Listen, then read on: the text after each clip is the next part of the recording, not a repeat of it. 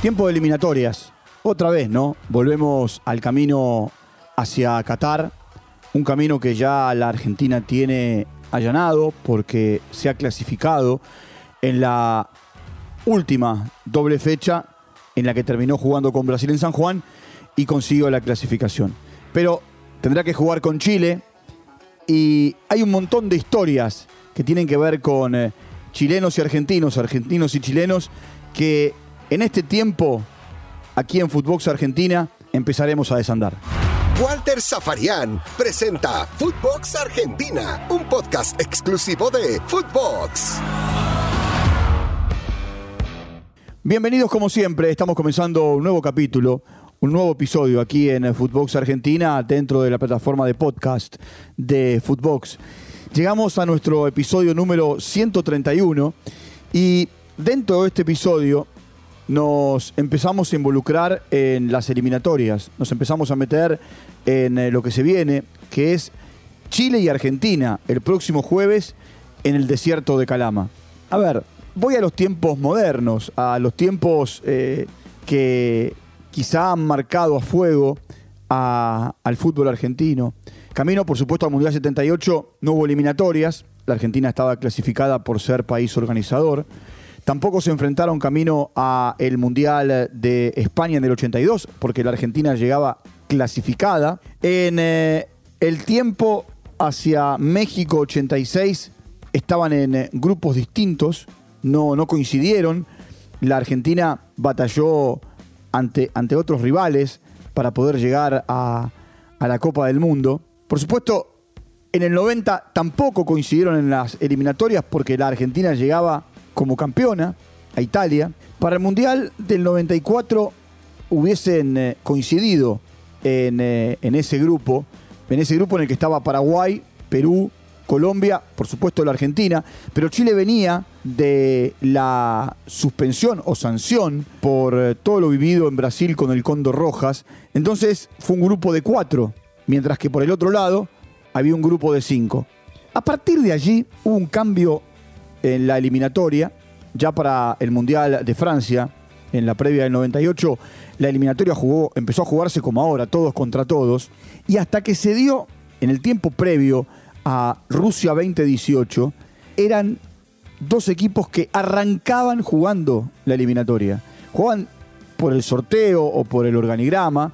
Eh, la primera fecha, jugaban la primera fecha en la ida, en Buenos Aires, y la segunda fecha en Santiago, en realidad en, la primera fecha de la segunda ronda en Santiago, eh, en lo que venía a ser el partido número 10 de la eliminatoria. Ahora, en este grupo de futbolistas que hoy están representando a la Argentina y, a Chile, hay algunos que se conocen mucho.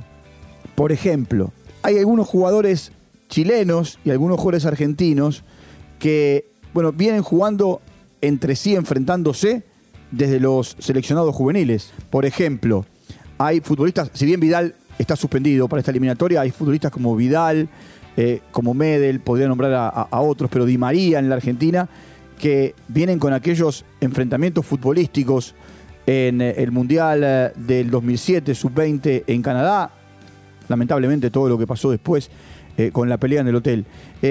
después, por supuesto, montones de enfrentamientos, ya cuando fueron mayores, en los partidos de eliminatorias, caminos al, Mundial de Sudáfrica, caminos al Mundial de Brasil, camino al Mundial de eh, Rusia y por supuesto ahora. En el medio, las historias con las finales, las dos finales ganadas por Chile, quedándose con San Paoli primero y con Pizzi después, con eh, las dos Copas América.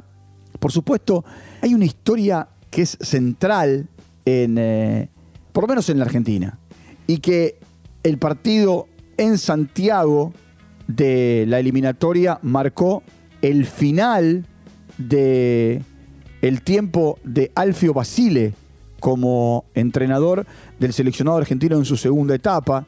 Basile venía ¿no? ahí con eh, algunas situaciones, eh, pero el, eh, triunfo de Chile y, el momento vivido por el entrenador internamente en el vestuario o con el vestuario, y, digo esto porque él dice que se lo, se lo guarda en la almohada, que no lo va a hablar con nadie jamás. Eh, algunos hablan de una situación eh, de, puja entre los jugadores y, él y su cuerpo técnico. Algunos hablan de eh, soltarle la mano. y la llegada de Maradona. Claro, se va Basile y llega Maradona. Uh, me acuerdo, me acuerdo de, de, un montón de situaciones, ¿no? En la previa, durante los Juegos Olímpicos de Beijing, después aquel famoso partido eh, contra Perú en Lima y el gol sobre la hora, el gol del empate de, Perú, eh, el abrazo de Gaui Heinze, bueno, y por supuesto el corolario de todo lo vivido por Basile en eh, ese camino a lo que iba a ser su segundo mundial, que se ve truncado por eh, su renuncia, por su salida. Hay, mire, un montón de, situaciones entre, entre Chile y Argentina, pero también, así como en un momento tuvieron fuertes enfrentamientos como el que se dio en 2019 entre Gary Medel y, Messi cuando los dos fueron expulsados en la Copa América de Brasil. Eh, no pasa nada, quedó, quedó ahí, yo creo que no era para, para Roja, que con un amarillo sí se ha arreglado todo porque tampoco pasó nada grave como para que no echen a los dos, pero, pero bueno, ya pasó. También hay un montón de situaciones de futbolistas que tienen una muy buena relación. De hecho, Vidal y Messi se picaban en la cancha, Vidal hasta eh, lo, lo chicaneaba o en redes sociales o en declaraciones. Después terminaron jugando juntos en eh, eh, el Barcelona y cuando Arturo ¿eh? el rey Arturo se va, que vuelve al Inter, eh, no solamente se deshacen elogios para con Messi, sino que marca todo lo que aprendió. Y nada, lo último de Leo es un espectáculo, de verdad que es increíble lo que él hace dentro del campo. Y Messi también, eh, lo mismo con, con Vidal. Y el reencuentro de, Medel y Messi después de aquel famoso partido en la Copa de Brasil 2019, el abrazo, la madurez, en definitiva, de, los jugadores que, fueron eh, entendiendo que se puede convivir más allá de, pujas futbolísticas que se puedan tener en, una cancha o de ganar o perder una final como se dio en 2015 y 2016. Por el otro lado, Alexis, Alexis Sánchez en un momento era el compañero de Messi en el ataque del Barcelona. Eh, cuando Messi jugaba de falso 9, Alexis jugaba de extremo derecho y cuando Messi jugaba de extremo derecho, muchas veces en la estructura de Guardiola, Alexis jugaba de, de nueve falso, nueve retrasado, punta retrasada, como le quieran llamar. Este no es un partido más para, para los dos, desde lo futbolístico. Por supuesto, yo no estoy hablando ni de peleas ni de pujas, hablo de lo futbolístico. Chile necesita ganar. Chile necesita sumar de a tres para eh, esperar lo que va a ser el, partido que, o los partidos en realidad, que, después tendrá que jugar los últimos tres, para esperanzarse con eh, llegar a, al Mundial. Chile hoy está en el sexto lugar de la tabla eh, y la Argentina está segunda clasificada. Chile viene de no jugar el eh, Mundial de, de Rusia después de ser bicampeón de América y subcampeón tras perder con Alemania en la Copa de las Confederaciones y tendrá que jugar con la Argentina en Calama y después ir a La Paz para jugar con Bolivia a la espera de las últimas dos jornadas. La Argentina en este, en este momento, como les conté en eh, envíos anteriores, eh, tiene en Scaloni un entrenador conservador, tradicionalista, que no, no busca demasiadas eh, variantes en cuanto a nombres. Eh, sí es cierto, por la lesión de Correa, la llegada de Mesa, o eh, sin Romero, que está lesionado, y sin Pesela suspendido por amarillas, ahí entre Martínez Cuarta y Lisandro Martínez, saldrá el acompañante de, de Otamendi en la saga central. El, el, eje central la Argentina lo tiene. Eh, Las Artes sabe que se juega mucho, por eso el partido también se va de Santiago Calama.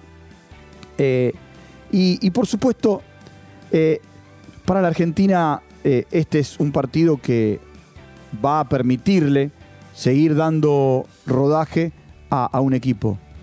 Y para Chile, como para otros seleccionados, es la moneda, ¿no? que va al aire para saber si cuando cae, cae cara o cae cruz, y si siguen en carrera o no hacia la Copa del Mundo que se va a jugar en Qatar para eh, fines de este año, noviembre y diciembre de este 2022. Entre argentinos y chilenos hay mil historias, mil historias, mil situaciones. Situaciones que tienen que ver con lo político, con lo social, con lo económico, con eh, situaciones que tienen que ver con lo deportivo, no solamente en eh, el tiempo de selecciones, sino con eh, equipos, equipos que se han enfrentado en finales de torneos eh, internacionales, pero también equipos eh, argentinos que han ido a definir en un tercer partido a suelo chileno el hecho de ser o no campeón, por ejemplo, de la Copa Libertadores de América. Como le pasó, o sea, River en su momento, en 1966, cuando tuvo que definir con Peñarol el famoso tercer partido. Hoy desde lo futbolístico, Chile y Argentina nos presentan un buen menú. Es cierto que no está Vidal, que no está Messi, que son un poco las dos máximas figuras, y por allí Fernando Solabarrieta y, Juanjo Buscalia hace unos días en Fútbol Sudamérica charlaron quién perdía más. Y usted lo puede encontrar, ¿no? Eh, buscando en, eh, en eh, en Footbox Sudamérica, lo que ellos han charlado eh, la semana pasada. Eh, pero los dos tienen muy buenos jugadores. Los dos tienen eh, futbolistas que entienden el momento que están viviendo. Y por supuesto que tienen muchas batallas. Porque en definitiva, este grupo de la Argentina es el mismo grupo que Scaloni viene sosteniendo desde hace ya tres años, para cuatro. Y tiene un gran desafío que se le puede plantear a cualquier entrenador, que es jugar sin Messi. Bueno, la primera etapa de Scaloni fue sin Messi. Y en un momento determinado, después de la Copa América del 2019, tampoco estuvo Messi por la suspensión. Eh, veremos cómo lo reemplaza, con quién lo reemplaza, de qué manera de lo táctico arma una estrategia. Historias entre Chile y la Argentina, montones, de todo tipo y para todos los gustos. Y el próximo jueves van a escribir una nueva en Calama, con la Argentina clasificada y con Chile jugándose sus últimas cartas camino a Qatar. Bueno, hasta acá habíamos llegado con un nuevo envío, con un nuevo capítulo. Nos vamos a reencontrar en cualquier momento. Eh, les sigo recomendando Footbox, Footbox Argentina. eh, y allí se suscriben, allí nos siguen están muy pendientes de todo lo que ocurre alrededor del mundo los 20 las, las 24 horas del día, los 7 días de la semana. Un abrazo grande y nos reencontramos en cualquier momento. Y seguimos en modo eliminatoria, en modo selección. Chau, hasta la próxima. Footbox Argentina con Walter Zafarian, podcast exclusivo de Footbox.